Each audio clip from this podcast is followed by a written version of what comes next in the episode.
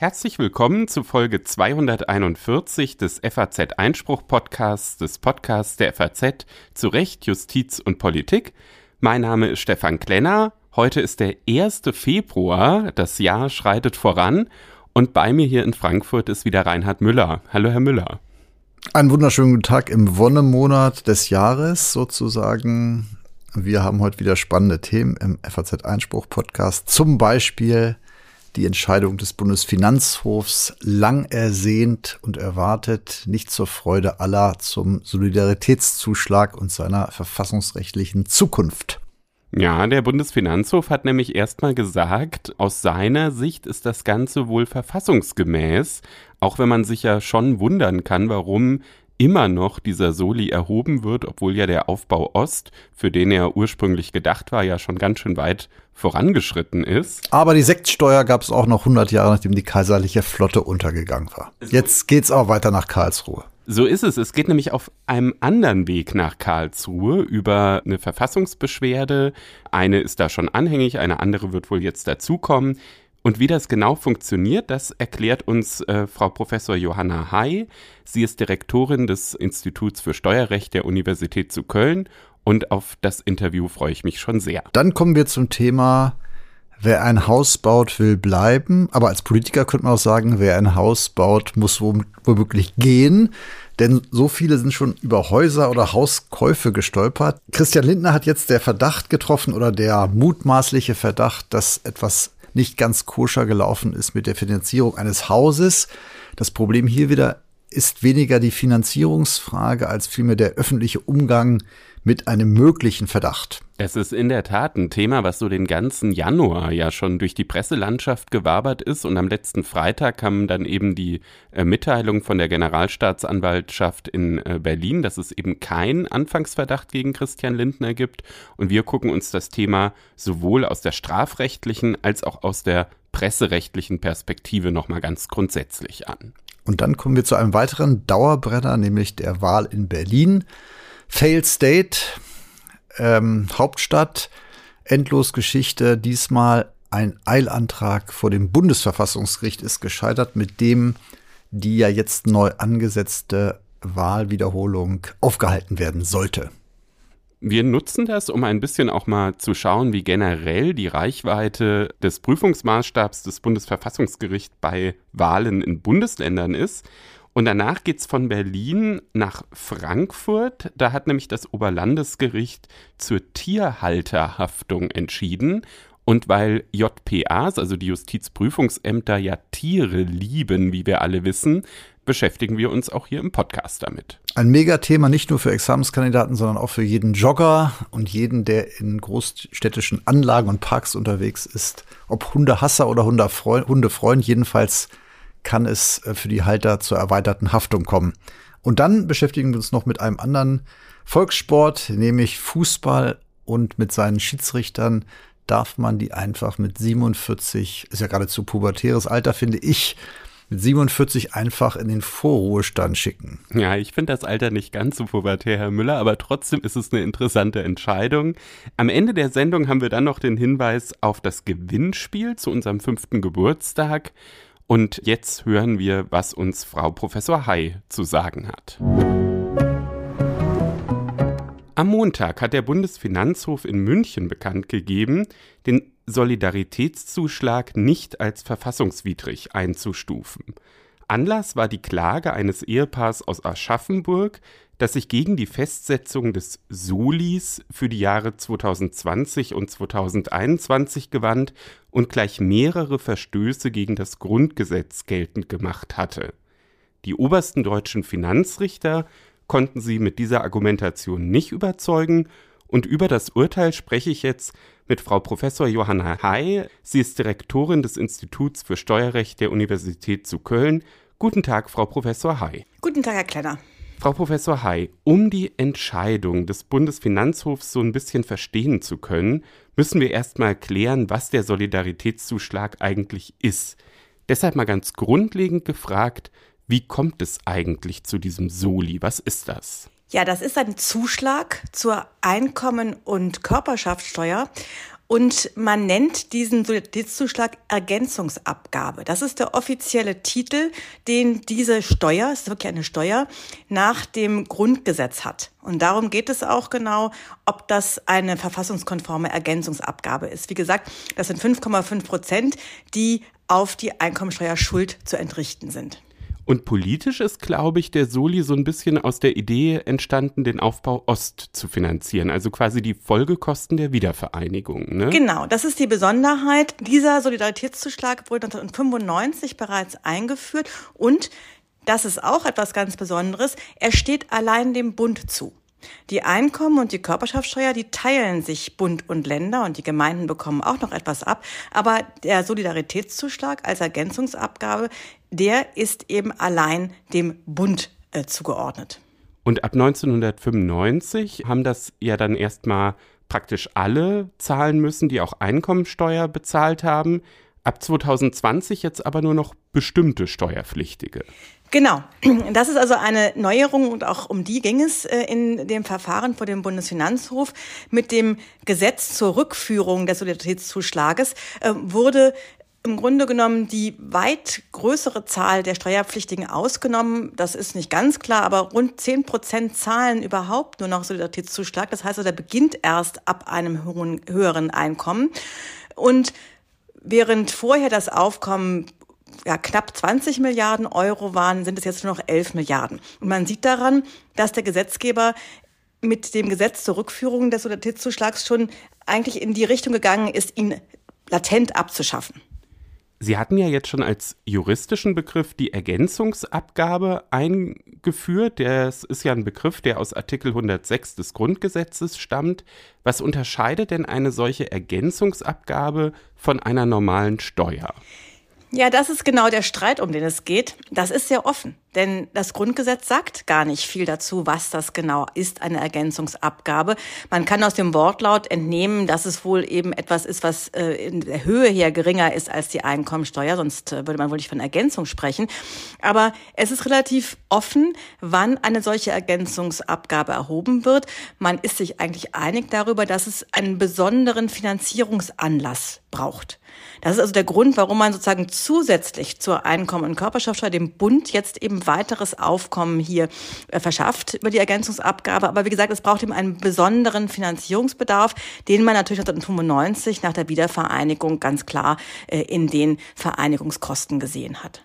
Aber wie kamen dann die Kläger auf die Idee, sie könnten jetzt in ihren Grundrechten verletzt sein und es könnten auch weitere Verstöße gegen das Grundgesetz vorliegen? Weil wenn Sie jetzt erstmal sagen, Ergänzungsabgabe ist eigentlich ziemlich offen formuliert, es ähm, darf halt nicht höher sein als die normale Einkommensteuer, es muss einen Anlass geben, den es ja mit den Wiedervereinigungskosten gab. Wie kommen dann die Kläger auf die Idee, ähm, dass sie da eben, dass da eine Rechtsverletzung vorliegt?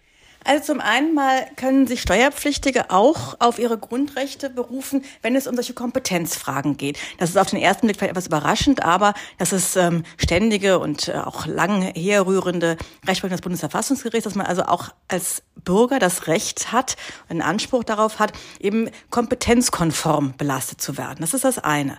Das zweite, worum es jetzt auch noch ging in dem Verfahren, ist die Frage, ob denn Solidaritätszuschlag jetzt begrenzt werden darf auf Steuerpflichtige mit hohem Einkommen. Das ist die gleichheitsrechtliche Frage. Dann ging es also quasi um diese beiden Punkte, einmal diese Kompetenzsache und einmal um die Gleichheitssache. Wieso könnte es hier ein Kompetenzproblem geben? Naja, der besondere Finanzierungsanlass der Wiedervereinigung liegt eben mittlerweile 26 bzw. 27 Jahre, wenn man das Verfahren sich anschaut, zurück. Und was besonders umstritten ist, ist, ob der Solidaritätszuschlag überhaupt noch erhoben werden darf, nachdem die speziellen, der spezielle ähm, Finanzausgleich nach dem Solidarpakt, der ist also ausgelaufen, äh, nachdem das also sozusagen nicht mehr äh, zu einer äh, wirklich Zahlung in die neuen Bundesländer führt, dieses Aufkommen, wobei es das nie äh, wirklich getan hat, sondern der, das Aufkommen aus dem Solidaritätszuschlag ist immer in den allgemeinen Haushalt gegangen. Aber gedanklich ist es eben für ein Sonderfinanzausgleich zugunsten der neuen Länder verwendet worden, wobei man schon in den letzten Jahren das Problem hatte, dass das die Einnahmen aus dem Solidaritätszuschlag mit den rund 20 Milliarden Euro eben deutlich höher lagen als das, was in diesem Solidarpakt wirklich in die äh, neuen Länder geflossen ist. Und wenn man jetzt sagt, wir brauchen, damit der Bund eine solche Ergänzungsabgabe erheben darf, einen besonderen Finanzierungsanlass, stellt sich die Frage, ist der nicht möglicherweise weggefallen? Also das ist sozusagen die Kern, das Kernproblem, um das es geht. Kann man 30 Jahre nach Wiedervereinigung immer noch sagen, es braucht eine solche besondere Finanzierung? Das ist das Hauptproblem und haben wir zur ähm, Ergänzungsabgabe ältere Rechtsprechung des Bundesverfassungsgerichts, wo es bereits gesagt hat, dass solche Abgaben nicht befristet sein müssen. Das heißt also, das ist nicht das Problem. In der Tat gibt es keine, kein Ende des Solidaritätszuschlags im Gesetz. Aber darum geht es eigentlich nicht, sondern es geht eben eher um die Frage, ob inhaltlich überhaupt noch dieser besondere Finanzierungsbedarf besteht. Das ist das eine Problem. Und es ist auch zwischenzeitlich dann äh, argumentiert worden, naja, selbst wenn man das jetzt nicht mehr bejahen würde für die Wiedervereinigung, vielleicht gibt es neue Sonderfinanzierungsbedarfe. Und ich glaube, Ihnen und mir würden sofort welche einfallen, äh, sei es die äh, Kosten der Pandemie, sei es ähm, die Kosten des Ukraine-Krieges, der Energiekrise. Das heißt also, natürlich gibt es immer wieder neue Finanzierungsanlässe. Und genau darum wird gestritten, ob also sozusagen dieser ursprüngliche Finanzierungsanlass A noch gegeben ist und ob man möglicherweise, wenn man das verneinen würde, einen neuen Finanzierungsanlass auch zur Begründung heranziehen könnte. Wie ist der Bundesfinanzhof mit diesem Streit umgegangen? Ja, das ist äh, schon sehr spannend muss man dazu wissen, es ging ja vor allen Dingen um die Frage, ob der Bundesfinanzhof das Verfahren aussetzen und dem Bundesverfassungsgericht vorlegen würde. Und damit das äh, geschieht, äh, müsste der Bundesfinanzhof überzeugt sein, dass der Solidaritätszuschlag verfassungswidrig ist. Und das war er nicht. Ähm, er hat formuliert, der Solidaritätszuschlag sei noch verfassungskonform. Das ist schon ganz interessant. Also es wird sozusagen nicht gesagt, das ist gar kein Problem, sondern es wird nur gesagt, ähm, für die Streitjahre 2021 ähm, war der Solidaritätszuschlag eben noch verfassungskonform und der Bundesfinanzhof hat sich nicht auf die schwierige Diskussion eingelassen, ob man den umwidmen kann. Ob man sagen kann, naja gut, jetzt nicht mehr Wiedervereinigung, sondern jetzt möglicherweise eben ähm, Finanzierung von Rüstungsausgaben etc., sondern hat eben gesagt, na ja, es sind immer noch äh, Finanzbedarfe aus der Wiedervereinigung gegeben, die den Solidaritätszuschlag auch in den Jahren 2021 noch tragen. Und zwar eben unabhängig davon, dass die Solidarpakte mittlerweile ausgelaufen sind. Sie wissen, dass der äh, Finanzausgleich mittlerweile vom Bund an alle strukturschwachen Länder geht. Also das heißt eben nicht mehr nur an die neuen Länder. Aber das war aus Sicht des Bundesfinanzhofs auch gar nicht so entscheidend, sondern man hat dann gesagt, naja, es gibt immer noch äh, auch äh, noch, das ist eine interessante Formulierung, also es würde eine Generation mindestens mal dauern, bis eine solche Aufgabe wie die Wiedervereinigung finanziell dann auch abgewickelt ist insbesondere zur Rentenfinanzierung und auch ähm, arbeitsmarktbedingte Kosten werden da vom Bundesfinanzhof als ausreichend angesehen. Das bedeutet also zum Beispiel, dass die Renten im Osten weiterhin nicht mit dem Westniveau äh, vergleichbar sind oder auch die Arbeitslosigkeit in den neuen Bundesländern tendenziell immer noch höher ist als in den alten Bundesländern oder was ist damit gemeint? Genau, das sind also vor, vor allen Dingen, also bei der Rente leuchtet einem das natürlich sofort ein, dass die Einbeziehung der ostdeutschen Bürger in die Rente hat natürlich äh, auch nach 30 Jahren immer noch, führt immer noch zu ähm, Zuschlüssen des Bundes in die Rentenversicherung. Nun wissen wir natürlich, dass ohnehin der Bund ungefähr 100 Milliarden Euro pro Jahr in die Rentenversicherung zuschießt und davon sind natürlich auch Kosten äh, wiedervereinigungsbedingt. Also das heißt, man hat sich sich nicht die Mühe gemacht, jetzt genau hinzuschauen, welche exakten Kosten sind denn äh, wiedervereinigungsbedingt. Das ist aber auch etwas, was aus der Systematik des Haushaltsrechts resultiert. Das heißt also, die Ergänzungsabgabe, das ist keine Sonderabgabe, die in ein spezielles Töpfchen fließt, sondern die fließt eben in den allgemeinen Haushalt und das aus dem allgemeinen Haushalt nach wie vor bestimmte Lasten getragen werden, die auf die Wiedervereinigung zurückzuführen sind, das leuchtet natürlich auch ein. Die Frage ist eben die, ist das noch so spezifisch, dass das diese Ergänzungsabgabe wirklich rechtfertigt? Aber das hat der Bundesfinanzhof eben für die Streitjahre als gegeben angesehen. Wenn ich mir das so anhöre, dann frage ich mich aber so ein bisschen, ob man diese Ergänzungsabgabe überhaupt noch mal los wird? Ja, das ist eine berechtigte Frage. In der Tat. Äh, ich glaube, das ist auch das, worum es dann in Zukunft gehen wird. Der Bundesfinanzhof hat da schon so ein bisschen einen Riegel vorgeschoben. Ich habe das eben schon gesagt. Die Formulierung ist es noch verfassungskonform. Das findet sich äh, so eine Überlegung der, sagen wir so, äh, Generationengerechtigkeit ist es vielleicht auch. Aber also die Idee, nach einer Generation ist das vielleicht gelöst, das Problem. Von daher merkt man, dass auch der Bundesfinanzhof da eine Offenheit hat, dass man auf keinen Fall möchte, dass das also eine Ewigkeitsabgabe wird, ähm, sondern es muss schon noch diesen besonderen Finanzierungsgrund geben. Und im Grunde genommen hat diese Entscheidung des Bundesfinanzhofs Tür und Tor geöffnet, dass erneut geklagt werden wird. Also wie gesagt, jetzt sind es eben erst 26 bzw. 27 Jahre äh, nach der Einführung des Hitzzuschlags.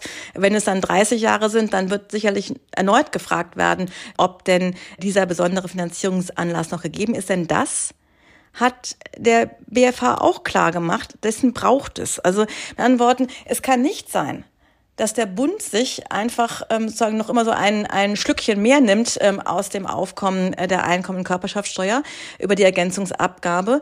Ähm, denn dann hätte man die an sich in, äh, im Grundgesetz in der Finanzverfassung sehr sorgfältig austarierte Verteilung des Aufkommens zwischen Bund, Ländern und Gemeinden würde man dann unterlaufen und aushöhlen. Das soll nicht geschehen. Das heißt also, es ist nicht so, dass es keine Rechtfertigungs, keinen Rechtfertigungsbedarf gibt.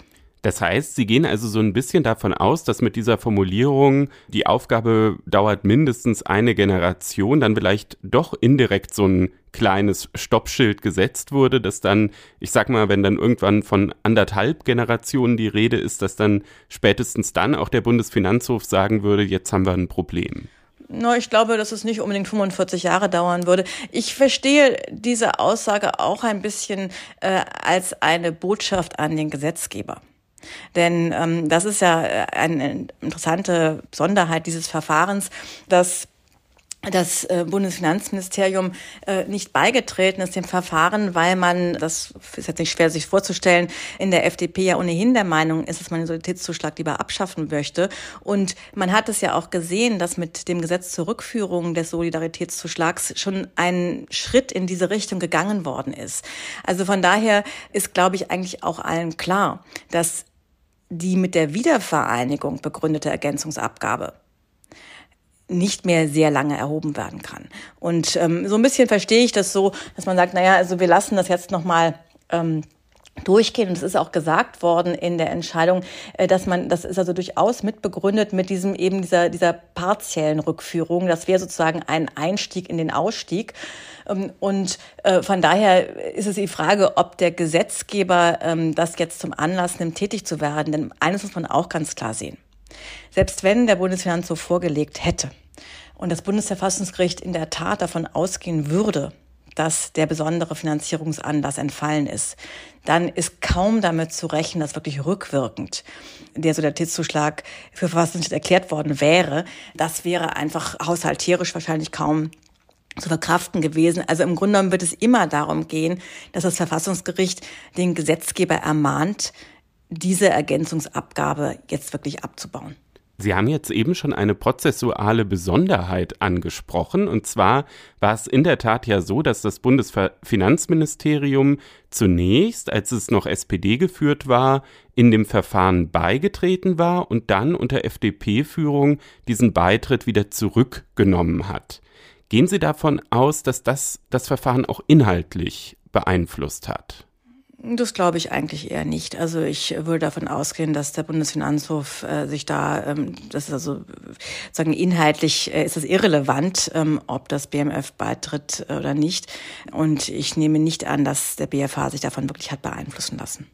Jetzt kann es ja sein, Sie haben gesagt, die Vorlage des Bundesfinanzhofs nach Karlsruhe ist ja jetzt erstmal nicht erteilt worden, aber es kann ja trotzdem sein, dass sich das Bundesverfassungsgericht jetzt doch mit der Sache beschäftigen muss, denn äh, die Kläger könnten ja Verfassungsbeschwerde erheben. Genau, der Rechtsweg ist erschöpft und meines Wissens äh, wollen die Kläger auch in die Verfassungsbeschwerde gehen. Also sie mussten diesen Weg erstmal bis äh, zum BFH beschreiten, weil Verfassungsbeschwerde erst dann erhoben werden kann, wenn der Rechtsweg ausgeschöpft ist, erschöpft ist. Und ähm, von daher, es gibt auch ein anderes Verfahren, das beim Bundesverfassungsgericht in einer Verfassungsbeschwerde bereits anhängig ist. Also das heißt, dass das liegt, das Thema liegt beim Bundesverfassungsgericht. Also von daher werden wir äh, ganz sicherlich auch noch eine Entscheidung aus Karlsruhe dazu bekommen. Trauen Sie sich da eine Prognose zu? Glauben Sie, dass die Karlsruher Richter genauso entscheiden werden wie der Bundesfinanzhof oder rechnen Sie da mit einer Überraschung?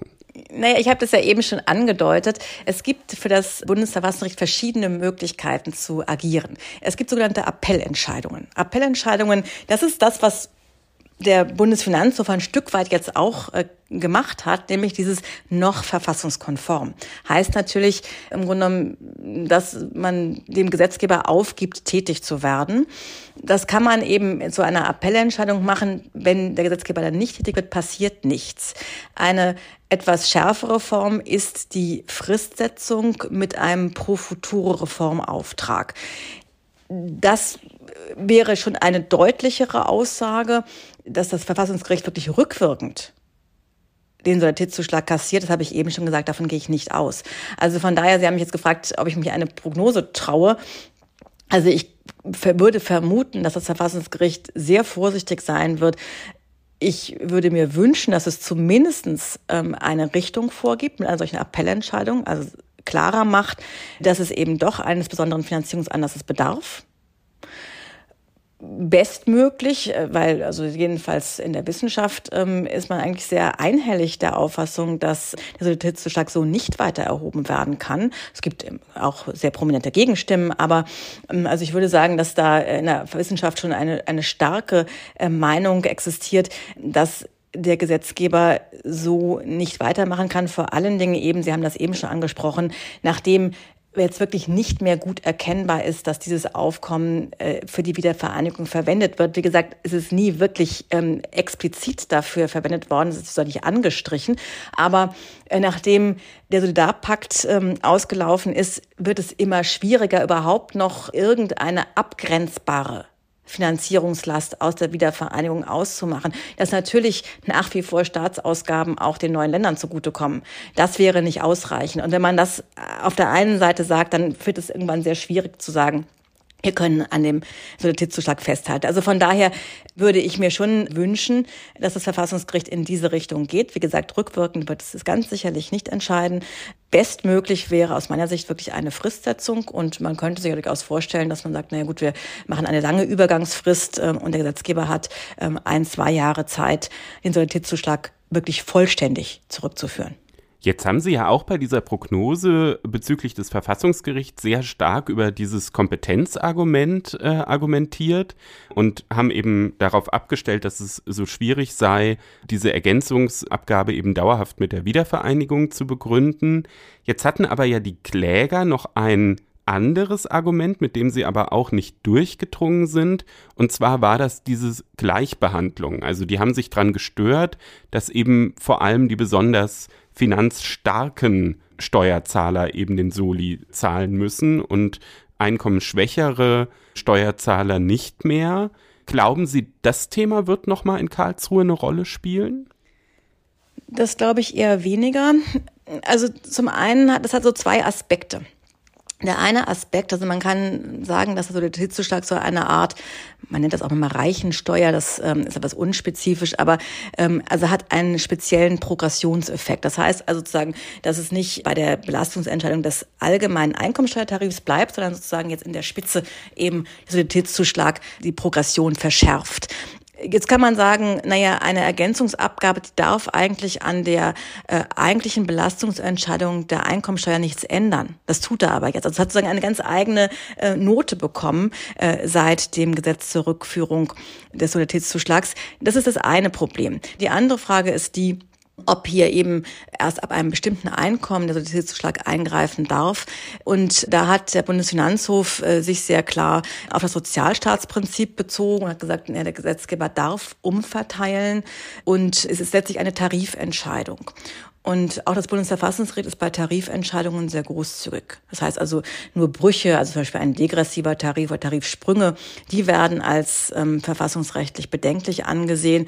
Also von daher wenn ich mir die bisherige Rechtsprechung des ähm, Bundesverfassungsgerichts anschaue, äh, würde ich vermuten, dass man mit dem Sozialstaatsprinzip rechtfertigen kann, dass eben ähm, Steuerpflichtige mit hohem Einkommen hier ausschließlich belastet werden. Dann wird es auf jeden Fall ja wahrscheinlich auch eine sehr differenzierte Entscheidung aus Karlsruhe geben, ganz gleich, wie sie ausfällt. Mir ist jetzt so ein bisschen in der Vorbereitung aufgefallen, dass diese Verfassungsbeschwerde, die es ja auch schon gibt, also nicht die von den Klägern, sondern mhm. ähm, die andere. Von Herrn Tonka. Genau, von, von einigen FDP-Bundestagsabgeordneten, äh, die liegt schon eine ganze Weile in Karlsruhe. Die ist noch aus Zeiten, als die FDP noch in der Opposition war. Warum dauert das so lange? Das ist eine sehr interessante Frage, denn wann das Bundesverfassungsgericht über Verfahren entscheidet, das ist sehr schwer vorhersehbar. Manchmal geht es ganz schnell. Also zum Beispiel als äh, über die Entfernungspauschale oder Pendlerpauschale, wie man das nennt, entschieden wurde, da dauerte das nur zwei Jahre. Im Steuerrecht haben wir oft sehr, sehr lange Verfahrensdauern. Manchmal dauert es acht, neun Jahre beim Bundesverfassungsgericht. Das heißt also, die Kläger sind schon durch die Instanzen gegangen und dann dauert es nochmal so lange. Jetzt kann man sagen, dass das Verfassungsgericht natürlich ähm, im Rahmen seiner Geschäftsverteilung äh, die besonders eilbedürftigen Verfahren vorziehen muss. Und es ist auch nachvollziehbar, dass die Pandemie beispielsweise ganz viele Verfahren nach Karlsruhe gebracht hat die schnell entschieden werden mussten man kann dann sagen, im Steuerrecht geht es sozusagen nur um Geld und das kann man auch im Nachhinein äh, rückabwickeln.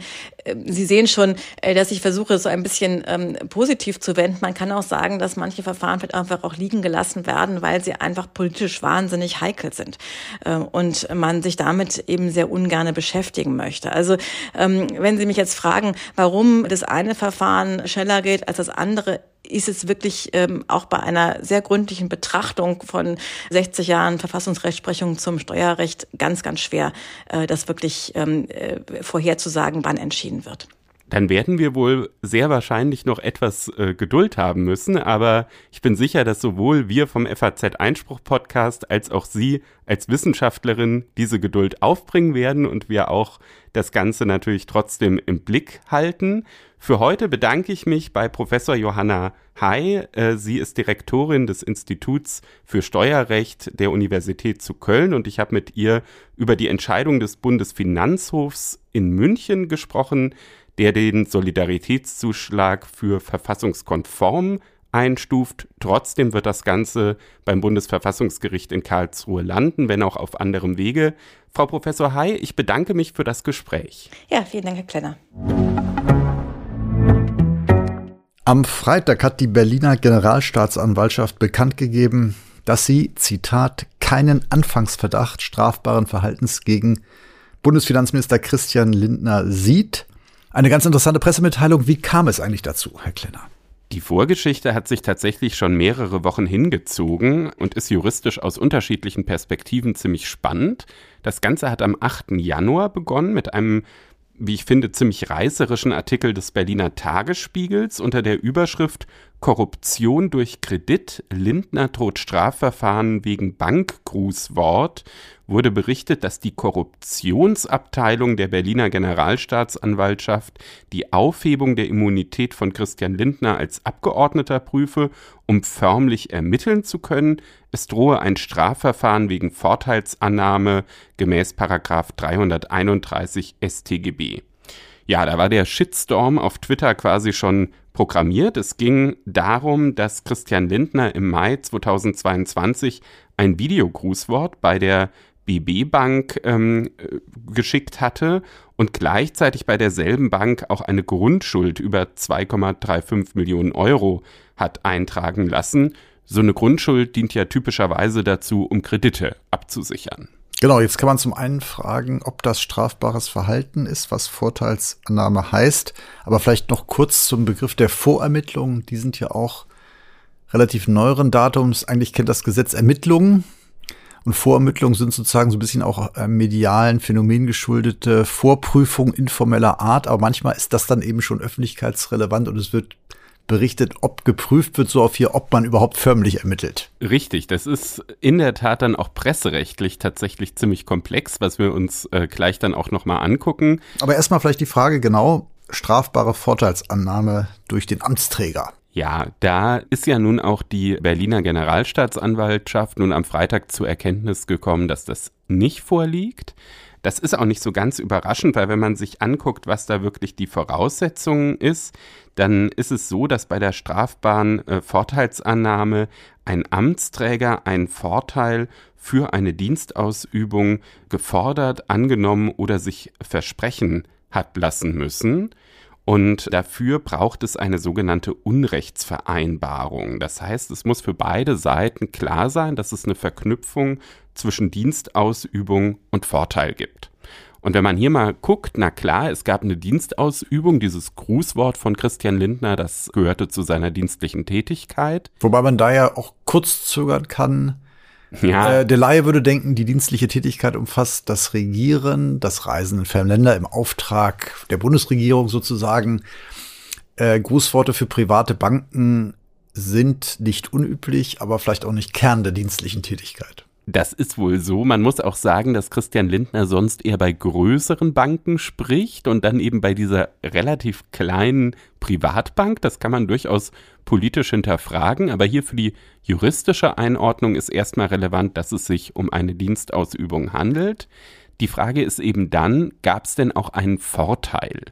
Und ähm, dass es so einen Vorteil gab, das ist bereits sehr, sehr zweifelhaft. Das wäre dann der Fall, wenn der Kredit, den er für sein Haus bekommen hat, zu ungewöhnlich günstigen Konditionen eingetragen worden wäre, beziehungsweise ihm gewährt worden wäre, Dafür gibt es aber eigentlich keine Anhaltspunkte. Und er sozusagen das Grußwort als Dank für diese günstigen Konditionen gehalten hätte. Das wäre dann die zumindest konkludente Unrechtsvereinbarung. Ja, genau, wobei also auch. der Verknüpfung jedenfalls zwischen einer Tat seinerseits, einer Dienstausübung und dem, der Entgegennahme eines Vorteils. Richtig, wobei auch schon reichen würde, wenn er sich so für künftige Vorteile dieses Grußwort hätte halten wollen. Aber es hätte jedenfalls irgendeinen Anhaltspunkt noch gebraucht für diese Unrechtsvereinbarung. Also wenn wir zum Beispiel mal ähm, uns den Fall Peter Feldmann hier in Frankfurt angucken, wo ja dann dieser Straftatbestand tatsächlich einschlägig war, da gab es ganz schön viele Zeugenaussagen, mit wem er da essen war, was seiner Frau versprochen wurde. Das Gericht hatte da richtig viel Stoff und das hat am Ende ja dann auch zu einer Verurteilung geführt. Bei Christian Lindner gab es all diese Punkte nicht, waren auch im Tagesspiegel-Bericht nicht enthalten. Und es gab auch keine besonders günstigen Konditionen. Da fehlt es ja schon an dieser Voraussetzung war nicht viel heiße Luft, aber nicht viel dahinter. Richtig. Und deshalb hat dann eben auch die Generalstaatsanwaltschaft gesagt, am Freitag, wir sehen da keinen Anfangsverdacht.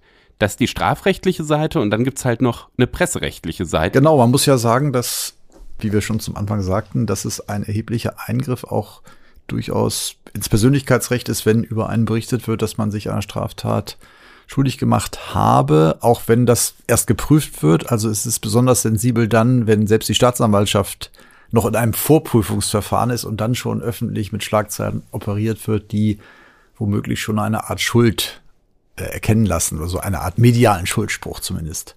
Absolut. Und deshalb wäre es in jedem Fall unzulässig gewesen, wenn die Generalstaatsanwaltschaft das einfach so mal irgendwie rausgehauen hätte.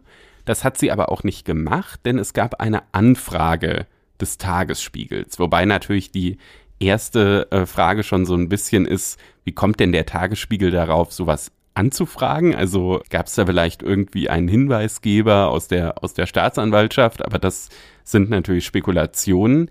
Aber selbst dann, wenn es eben so eine Anfrage gibt, ähm, ist die Verpflichtung, diese Frage zu beantworten, nur dann gegeben, wenn mit den Persönlichkeitsrechten des Betroffenen abgewogen wird. Das heißt, diese Abwägung muss die Staatsanwaltschaft vornehmen und dann entscheiden, ist der Verdacht so gravierend, dass man das vielleicht sagen kann. Es ist ja auch denkbar, dass man sagt, wir geben keine Auskunft, wir geben zum jetzigen Zeitpunkt keine Auskunft. Ja, es wird gegen irgendeinen Politiker, wäre vielleicht auch denkbar, wenn es nicht zurückführbar ist. Es wird geprüft, aber wir können dazu nichts weiter sagen, weil wir uns selbst strafbar machen. Richtig, und deshalb gab es auch ziemlich starke Kritik, weil eben all diese Optionen nicht gezogen wurden, sondern weil gleich sozusagen voll auch der Name Lindner mit allen Details genannt wurde. Und deshalb hat Bundestagsvizepräsident Wolfgang Kubicki Parteifreund Lindners. Das muss man immer dazu aber auch Rechtsanwalt. Sagen. So ist es. Der hat gesagt, das war eine gravierende Persönlichkeitsverletzung und hat den Rücktritt der linken Justizsenatorin in Berlin gefordert. Genau, wobei natürlich das deswegen noch nicht gleich ein abgekartetes Spiel sein muss, aber das war mal eine andere, Wieder erfrischende Kubicki-Äußerung, die das Ganze in etwas andere Fahrwässer gelenkt hat. Manche haben sich noch gefragt, wieso kann eigentlich Lindner, der ja auch Bundestagsabgeordnet ist, überhaupt in die Strafverfolgung geraten, wo er doch Immunität genießt. Die Immunität ist ja in Artikel 46 des Grundgesetzes enthalten und die scheint vielleicht auf den ersten Blick tatsächlich erstmal dieser ganzen Sache entgegenzustehen.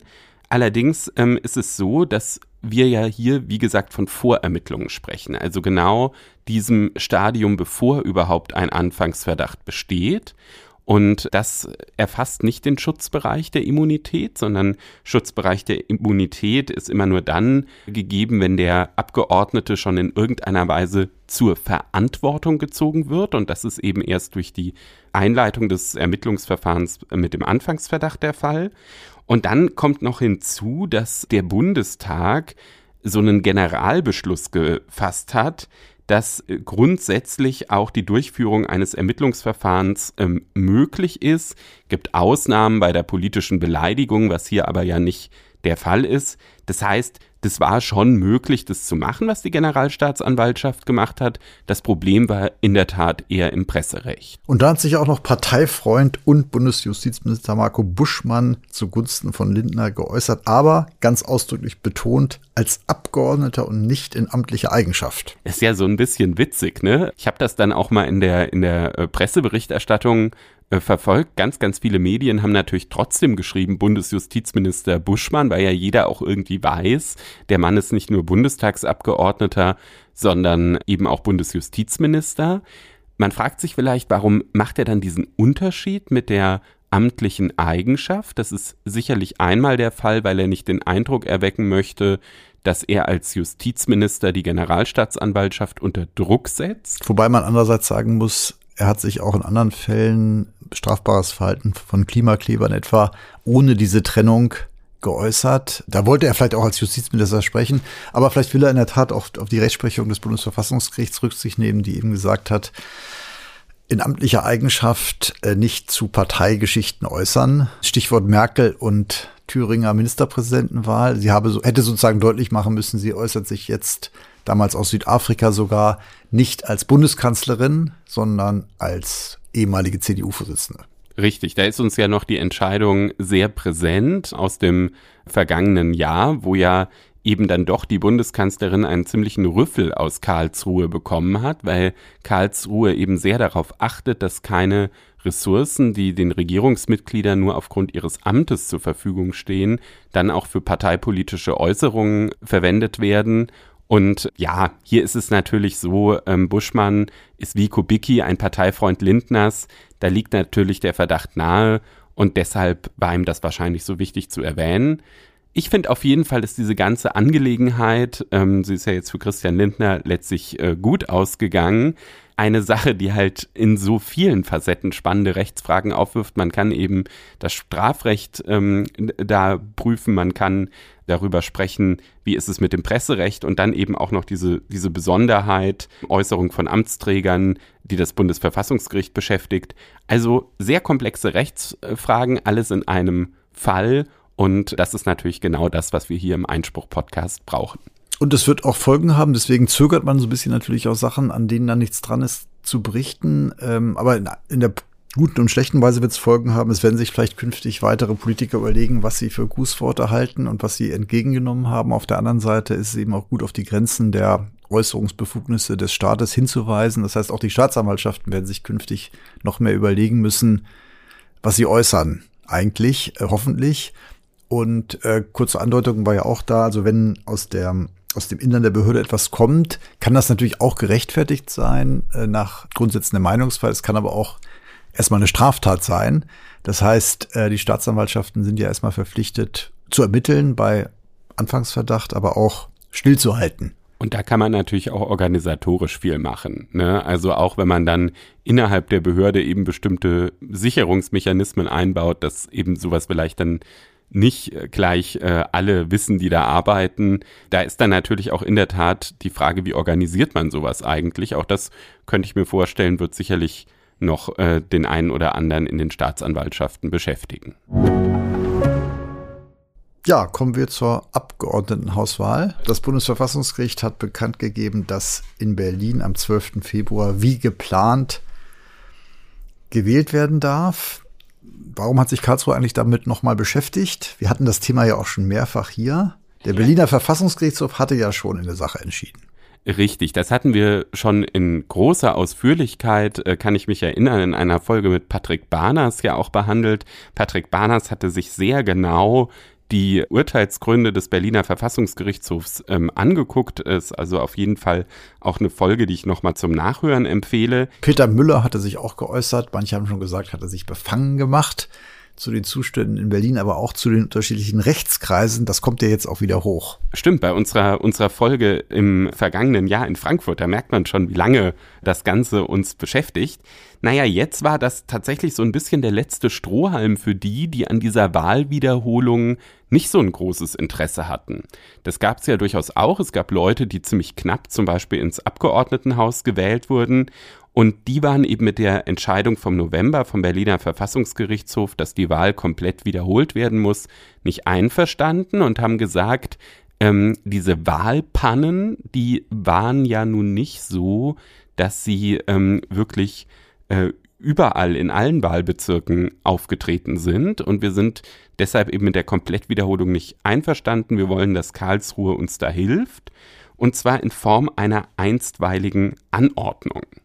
Genau, und da ist die Frage, was heißt das? Es ist eben nur eine vorläufige Abwägung, wo abgewogen wird, was heißt es, wenn wir so entscheiden, wenn wir anders entscheiden, was für Folgen hat das in beiden Fällen? Es ist also noch nicht die Hauptsache, wobei in manchen Fällen auch die Hauptsache vorweggenommen wird, sondern es ist eine Eilentscheidung, wo eigentlich wie auch sonst vorwiegend die Folgen abgewogen werden und nicht in voller Tiefe geprüft wird die ähm, Hörer wissen, das ist in Paragraph 32 des Bundesverfassungsgerichtsgesetz geregelt und da ist tatsächlich in Absatz 1 ist so, dass eben so eine einstweilige Anordnung nur dann erfolgt, wenn dies zur Abwehr schwerer Nachteile, zur Verhinderung drohender Gewalt oder aus einem anderen wichtigen Grund zum Gemeinwohl dringend geboten ist. Das haben die Karlsruher Richter jetzt nicht gegeben gesehen, haben es aber auch nicht genauer begründet.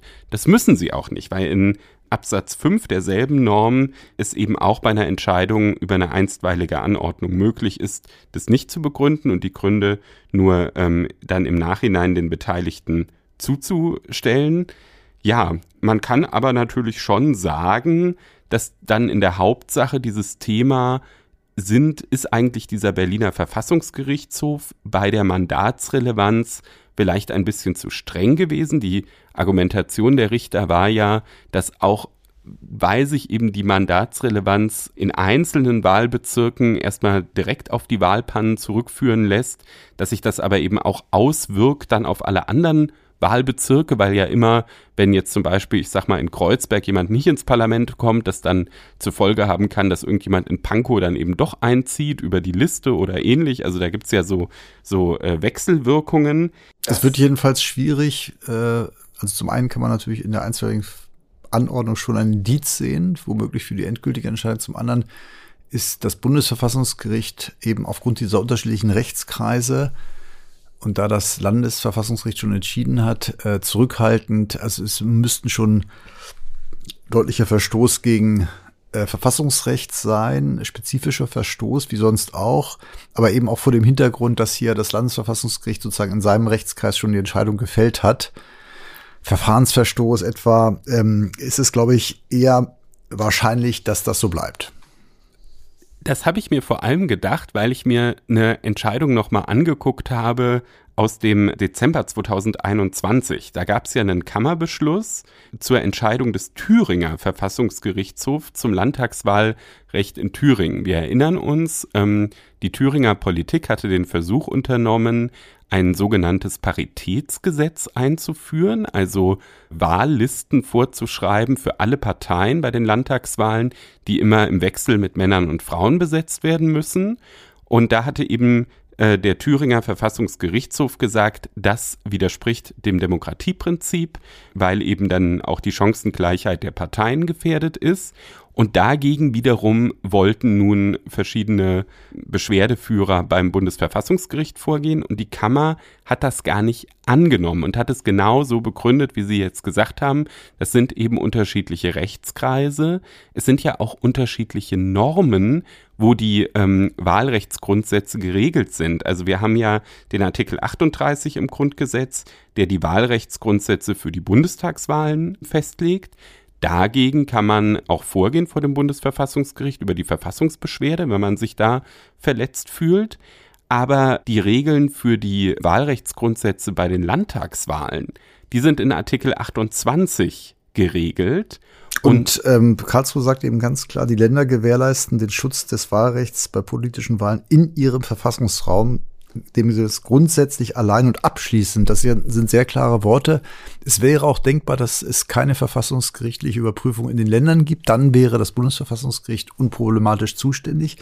Aber hier eben die klare Ansage im Grunde abschließend und allein durch die Länder und ihre Verfassungsgerichte oder über eine Richtervorlage oder eine abstrakte Normenkontrolle. Da kann das Bundesverfassungsgericht dann auch damit äh, befasst werden, wenn jetzt zum Beispiel eine Landesregierung sagen würde, da hat jetzt der Landtag etwas beschlossen, was, was einfach diese, diese Wahlrechtsgrundsätze, die ja schon. Genau, die sind ja im Grundgesetz äh, festgelegt als äh, für, die, für das gesamte Bundesgebiet sozusagen geltend. Und werden eben über Artikel 28 auch auf die Länder ähm, übertragen.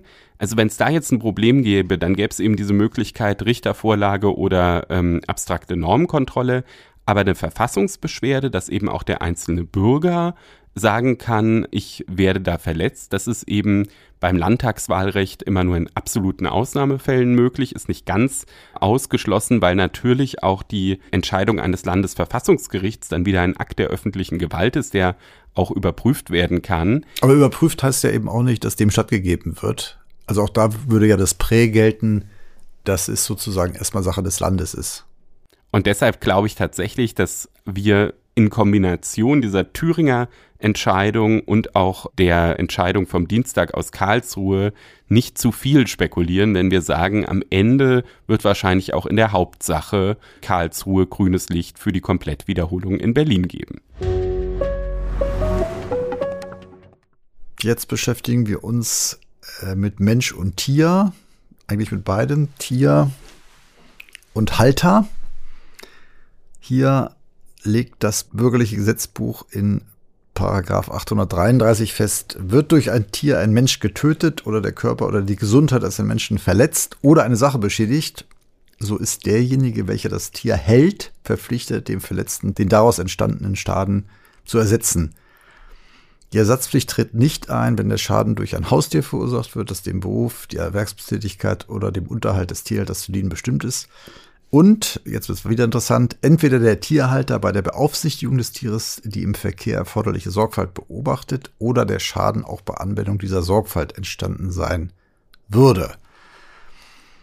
Jetzt hat das Oberlandesgericht Frankfurt das Ganze etwas erweitert. Hört sich jetzt so ein bisschen an, als ob sie sich äh, die Aufgabe des Gesetzgebers angemaßt haben, aber hat in einer neuen oder in einer vielleicht auch alltäglichen Fallkonstellation jetzt nochmal gesagt, dass die Haftung etwas weitergehen könnte als bisher. Was war passiert, Herr Klenner? Ja, ich finde, Sie haben es mit erweitert schon ganz gut beschrieben, weil manchmal ist es ja tatsächlich so, dass dann erst ein konkreter Fall dazu führt, dass eben auch die Richter dann gucken müssen, ist jetzt eine Norm, die vor vielen Jahren mal eben fürs BGB formuliert wurde, jetzt in einem Fall, den man so vorher noch nicht kannte, auch einschlägig. Bisher ging es halt vor allem immer darum, dass ein Tier direkt irgendetwas gemacht Ge hat. Gebissen hat zum Beispiel. Ja, genau. Oder auch irgendwas direkt beschädigt hat. Und hier war die Fallkonstellation ein bisschen indirekter. Es gab zwei Nachbarn, die haben beide gleichzeitig äh, Schnee geräumt. Und dann war es so, dass der Hund von dem einen Nachbarn nicht etwa, wie man das vielleicht erwarten würde, sich jetzt irgendwie auf dann die andere Nachbarin gestürzt hat und die sich dann verletzt hat. Das wäre halt so dieser typische Fall gewesen, sondern die hat sich auf den Kater der anderen Partei gestürzt. Und daraufhin sah sich dann die Nachbarin veranlasst, die beiden. Den unter Einsatz ihres Lebens zu verteidigen. Genau, und die beiden mit dem Besen zu trennen. Und dabei ist sie nun gestürzt. Und das heißt, es gab eine gewisse Kausalkette, die dann eben ausgelöst wurde. Aber eben nicht so unmittelbar, sondern genau. Also es waren einige Schritte dazwischen, zwischen einem Biss etwa und hier dem Zuhilfeeilen und Sturz und Verletzung und Schaden. Aber das Gericht hat gesagt, auch dafür haftet der Hundehalter und ist damit auch sozusagen im Gegensatz zur Vorinstanz gegangen. Das Ganze war ja eine Entscheidung jetzt des Oberlandesgerichts ähm, Frankfurt vom Montag. Und das Landgericht, was sich vorher damit beschäftigt hatte, hatte das eben nicht so eindeutig gesagt. Und ja, auch wenn es jetzt, ich sag mal, eigentlich ein relativ kleiner Fall zu einer kleinen Norm ist, haben wir gesagt, wir nehmen das noch mit in die Sendung, weil es eben auch immer wieder in, in, in Prüfungen vorkommt und weil es natürlich auch ja für, für Tierhalter oder für alle, die irgendwie mit dem Tier des Nachbarn in Konflikt sind, ganz praktische Konsequenzen hat. Dank an dieser Stelle an Frau Kleberg, unsere studentische Hilfskraft, die sachkundig und zielsicher das vorgeschlagen hat, diese Entscheidung. Und man muss auch sagen, adäquat kausal auf ein Tierverhalten zurückzuführen muss der Schaden sein. Man kann darüber streiten, man kann es ja auch in der Klausur oder wo auch immer so oder so sehen. Noch haben wir keine höchstrichterliche abschließende Entscheidung aber eben interessant, Divergenz und äh, durchaus ja nicht unplausibel begründet, dass man hierfür auch haften muss. Ja, Sie merken schon, wir haben quasi nicht nur eine Hörerfrage, sondern wir haben auch manchmal von unseren studentischen Aushilfen tatsächlich Fragen, die wir hier aufgreifen. Das gerechte Urteil heute zum wichtigsten Thema überhaupt, Fußball. Und zwar zur Altersgrenze für Schiedsrichter. Mit 47 ist Schluss beim DFB und dagegen hat sich, wie soll das anders sein, jemand gewandt, der das für eine Altersdiskriminierung hält. Mit dem Ergebnis, Herr Klenner? Auch wenn das Alter noch weit entfernt ist bei Ihnen, ich weiß. Ja, ist noch sehr weit entfernt bei mir. Noch 14 Jahre sind es, bis ich 47 bin. Oh, jetzt bin. hat er sich geoutet. Ja, jetzt habe ich es verraten. Aber jedenfalls ist es so, dass tatsächlich ganz schön viel Geld jetzt für diesen über 47-jährigen Schiri rausspringt. Obwohl er doch gar nicht mehr so viel Zeit hat, das auszugeben. Aber gut. Zumindest, wenn das Urteil rechtskräftig wird. Das ist jetzt noch nicht der Fall. Es war also so, dass am vergangenen Mittwoch das Landgericht Frankfurt sich damit äh, beschäftigt hat und es aber durchaus auch ähm, weit über Frankfurt hinaus natürlich mit Spannung verfolgt wurde, weil der DFB ja so eine gewisse Monopolstellung hat bei dieser Schiedsrichterliste. Es gilt da ja das sogenannte Einplatzprinzip. Und ähm, es war insofern auch ganz spannend, weil in den Regularien des DFB diese ähm, Altersgrenze nirgendwo stand. Was ja eigentlich auch dafür spricht, dass man die individuell testen könnte. Also wenn man kein normiertes Alter hat, könnte man ja sagen, wer nicht mehr leistungsfähig ist, wer bestimmte Tests nicht mehr erbringen kann. Ich meine, immerhin muss man sagen, 47 ist, würde ich mal sagen, zehn Jahre etwa über dem, über einem sehr hohen Profi aktiver Spieleralter und die müssen ja durchaus Schritt halten. Und man könnte ja sagen, äh, er muss bestimmte Anforderungen, die man dann festlegt, konditionelle Art, erfüllen. In der Tat. Und wenn es kein normiertes Alter gibt, ist es schwieriger, das zu begründen. Das hat das Landgericht dann eben auch gesagt. Also sie haben erstmal gesagt, na ja, äh, lieber DFB, nur weil ihr sagt, das steht nicht in euren Regularien mit der Altersgrenze, seid ihr eben faktisch immer danach verfahren. Deshalb kommt ihr so leicht nicht aus dem Schneider. Und dann haben sie eben auch noch gesagt, ähm, es gibt jetzt nicht so viele Schiris, dass es unzumutbar wäre, da eben auch so ein individuelles Bewerbungsverfahren mit einer Testung, ähnlich wie Sie es jetzt ähm, äh, vorgeschlagen hatten, auch zu machen. Und deshalb ist es dann eben so gewesen, dass nach dem Antidiskriminierungsgesetz wegen Altersdiskriminierung der Schiri, der da geklagt hatte, jetzt eine Entschädigung von 48.500 Euro bekommt. Aber er bekommt erstmal keinen Verdienstausfall, weil er auch nicht nachweisen konnte, dass er sonst berücksichtigt worden wäre. Und das finde ich tatsächlich nochmal das besonders Spannende an dem Fall. Also natürlich war der Fall auch sonst interessant, weil natürlich, ja, alle Fußballbegeisterten auch das Ganze so ein bisschen verfolgt hatten, weil äh, der Schiri und der DFB sich auch medial da schon eingelassen hatten. Aber für den Juristen ist besonders spannend, dass hier eben sorgsam zu unterscheiden ist. Es gibt eben auf der einen Seite diese Entschädigung, die ihre Grundlage in den Normen des Antidiskriminierungsgesetzes hat, und auf der anderen Seite der Verdienstausfall. Und um den Verdienstausfall auch zu bekommen, hätte er darlegen müssen, ich bin, wäre auch in einem solchen Verfahren, wie wir es vorhin beschrieben haben, wäre ich wirklich der bestgeeignetste Bewerber gewesen. Und da hätte ich dann auch auf jeden Fall wäre ich zum Zuge gekommen und hätte eben ganz normal da mein äh, Schiri-Gehalt verdient. Und das konnte er eben nicht. Und deshalb haben wir es auch so ein bisschen als gerechtes Urteil ausgewählt, denn ähm, natürlich ist Antidiskriminierungsrecht, weil es ein ziemlich neues Rechtsgebiet ist, auch so eine Art Trendrechtsgebiet, was viele Anwälte beschäftigt, was viele Berufsgruppen beschäftigt. Ja, es gibt ja praktisch keinen Bereich, wo es nicht irgendwie denkbar ist.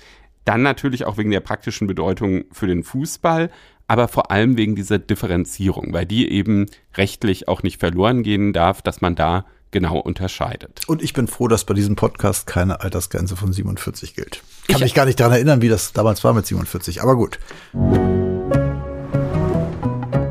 Ja, wir kommen jetzt zum Schluss der Sendung. War eine ziemlich bunte Folge mit ganz unterschiedlichen Themen. Natürlich freuen wir uns wie immer über Feedback und zwar an einspruchpodcast.faz.de.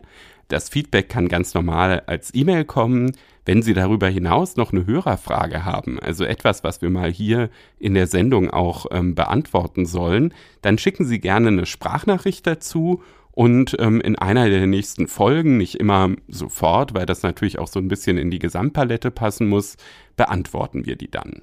Und Sie können auch natürlich weiterhin bei unserem Gewinnspiel zu fünf Jahren Einspruch teilnehmen. Garantierter Sofortgewinn, ein Maserati, nein Quatsch, drei Monate FAZ-Einspruch gratis, also noch besser als ein Maserati im Grunde. Jedenfalls läuft es länger und besser.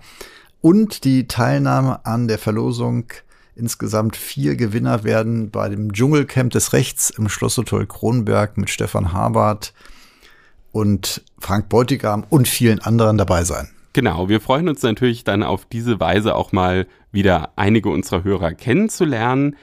Gibt auch noch eine andere Möglichkeit, wo das ebenfalls gut funktioniert, und zwar unter Frankfurter Allgemeine in einem Wort.de slash Referendariat finden alle, die sich für eine Referendarstation im Justiziariat der FAZ interessieren, ähm, jede Menge Infos, wie das geht, wie man sich da bewerben kann. Und ähm, ja, der große Bonus bei dieser Referendarstation ist ja auch, dass man sich hierbei Einspruch einbringen kann. Exakt, darauf freuen wir uns. Und ansonsten eine schöne Woche und bleiben Sie Einspruch treu. Auch von mir eine schöne Woche. Bis nächstes Mal.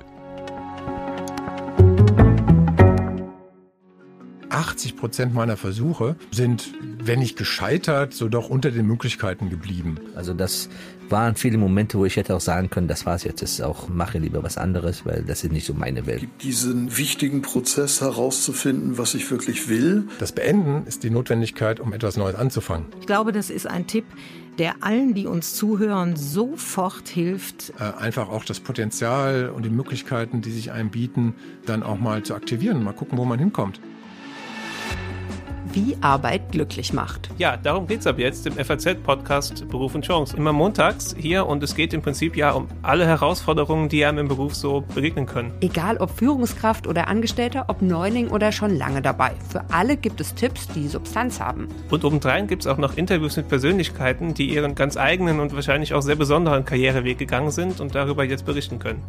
Also ab jetzt immer montags eine neue Folge des FAZ-Podcasts Beruf und Chance im Podcatcher Ihrer Wahl oder auf Faznet.